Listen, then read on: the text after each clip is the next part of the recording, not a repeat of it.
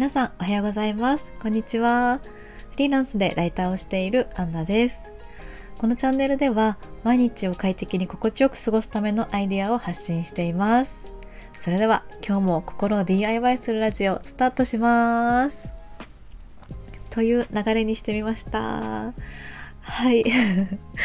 第32回目ですね。えっと今日は4月21日の金曜日ですね。今日も始めていきたいと思っています。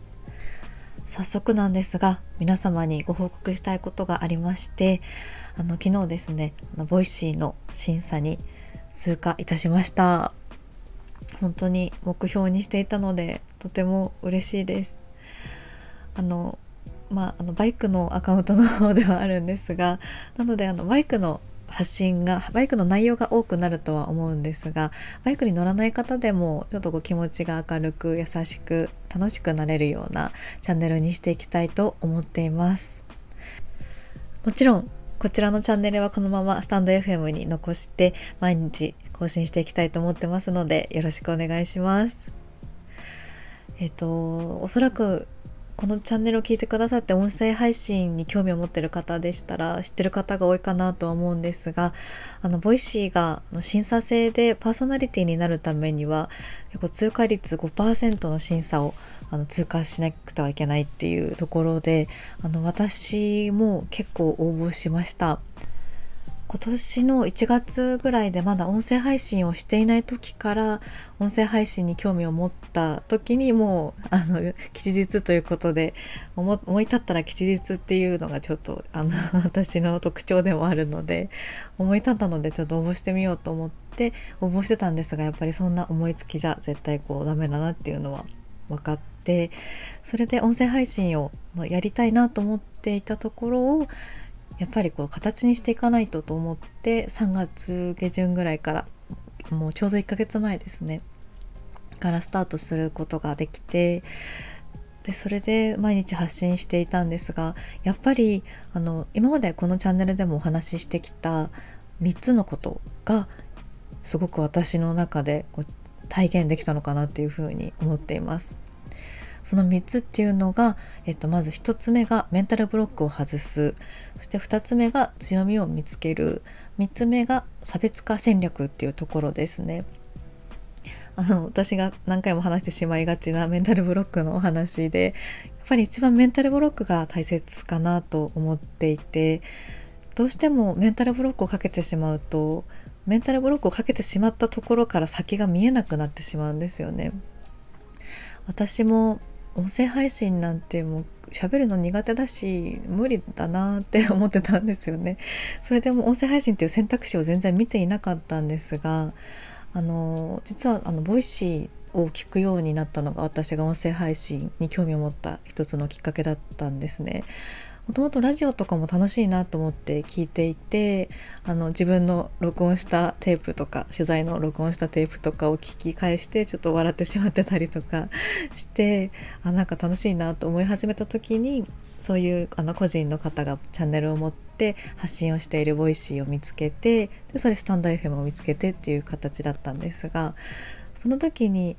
やっぱりこういうふうに音声配信をすることですごく届くことってあるなって思ったんですよね。それでたくさんの方が発信していてあこの媒体を使えば私も発信ができるかもしれないってちょっとそこでメンタルブロックが外れた感じがしてそれで、うん、やってみようと思って思い立ったら吉日ということで やってみました。そして、えっと、強みを見つけるっていうところでやっぱり発信するにあたって私の強みは何だろうっていうふうに思った時にあのフリーランスでライターをしていてバイクに乗るっていうところであのフリーランスもライターもバイクに乗ってる人もたくさんいると思うんですがその中でやっぱりこう全部が全部をやってるのはもしかしたら少ないのかもしれないなと思ったりして意外とあのバイクの方ってライターの方が多かったりはするんですけどなのでそれを思ってあ私の強みってこういうところかなっていうのがこうちょっと思ってきたんですよね。で、まあ、それともちょっとつながるんですがあの差別化戦略ということでやっぱりフリーランスのライターの方はとてもたくさんいらっしゃってもう配信の内容も充実していたのでそこにプラスアルファであのバイクのお話をバイクのお話をしつつそういったこう前向きになれるようなマインドのお話ができたらいいなっていうふうに思っていてそれで応募しました。それであの私インスタグラムの投稿も毎日しているんですがやっぱり見た方が優しい気持ちになったりとか明るい気持ちになってあなんか今日も読んでよかったなとか楽しかったなって思ってもらえるように頑張っているんですが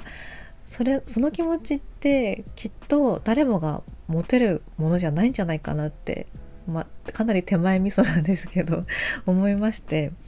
なんかそういう気持ちでいられることって私のちょっとま強みにもなるし他の配信者の方とかともちょっと差別化ができるんじゃないかなって思いました。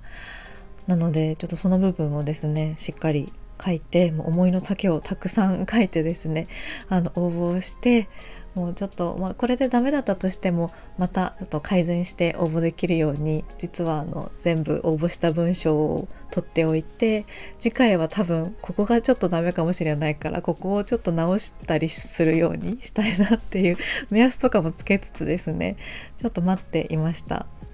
で、えっと、今回は4月の18日に応募していて4月20日に、えっと、ご連絡が来たという感じだったのでもう本当にびっくりして もう連絡が来た時ははってなりました。いやもう本当にでもそれでちょっと嬉し泣きしちゃったりして もう本当に忙しい夜でした。でも本当に嬉しかったのでもうちょっとこれからも頑張ってですねこのチャンネルももちろん大切にしながらあのバイクの方でもしっかりと皆さんにあの優しい放送をお届けできるように頑張っていきたいと思っています。はい。もうすごくその話ばっかりで話が過ぎてしまったんですが今日は金曜日ということでライターの愛用アイテムについてお話をさせていただきたいと思います。ちょっとギュギュッとまとめてですねお話しさせていただきたいと思います。今日ご紹介したいのがあの Z ライトっていうあのデスクライトですね。ちょっとあの概要欄に URL を載せておきたいと思うんですがあのデスクに固定してこうアームで上からライトが照らせるようなあのピクサーって分かりますか？あの映画のピクサーの最初のタイトルの時にぴょんぴょんってこう飛んできてストーンってなる感じのあの形のものがあってちょっと大きめではあるんですがちょっとこう昔ながらでかっこいい感じなんですよね。でこれがあのライトの向きがちょっと変えられるので実は私オンライン取材の時にもこのライトにお世話になってましてライトの向きをちょっとあの私の手前あの向きを変えて自分の顔を照らすようにするとあのちょっとしたライライティング効果がありまして顔が顔周りがすごく明るく映るんですよね。なのであの丸いライトとか使ってる方とかあのいらっしゃる方もいると思うんですけど私はもうデスクライト一つでその両方の役割ができるかなっていうのがあっていやもちろん多分用途が違うんでちょっとあのもちろんあの丸い方が素敵に映るかもしれないんですけどそこまであの本格的なやつじゃなくてちょっとデスク周りもすっきりさせたいなっていう方にはかなりこの方法おすすめだなって個人的には思っています。結構あのオンライン取材の時とかってあもう Zoom とかですね Zoom とかで誰かとこうお話しする時とかってやっぱり顔周りが暗いと、まあ、表情が見えにくいっていうのもありますしちょっとなんかこうコミュニケーション取りにくいなと思われてしまったりしたら嫌だなっていうのがあるので結構顔周りを明るくするためにすごく役立っています。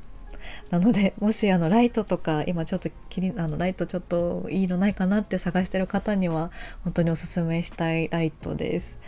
なので、はい、ぜひ見ていただけたらと思います。ちょっと長くなってしまったのでまたあのライブ配信とかでですねあのお話あのアイテムとかもですねお話できたらと思います。はいということでちょっと今日金曜日の放送も聞いていただいてありがとうございました。ライブ配信あの1ヶ月1週間以内にできたらなって言ってたんですけどなかなかできずにですねちょっと今日も難しそうかなっていう感じではあるんですがちょっと土日どちらかでライブ配信したいなと思いますので、はい、ぜひまた告知させていただきたいと思います。そして、えっと、明日はですね、あの、今週買ってよかったもののお話をしたいと思いますので、ぜひ聞きに来ていただけたら嬉しいです。はい、ということで、金曜日、やっと金曜日ですね。ということで、金曜日もあと少し頑張りましょう。では、今日も聞いてくださってありがとうございました。また明日の放送でお会いしましょう。お待ちしております。それでは、ありがとうございました。いってらっしゃい。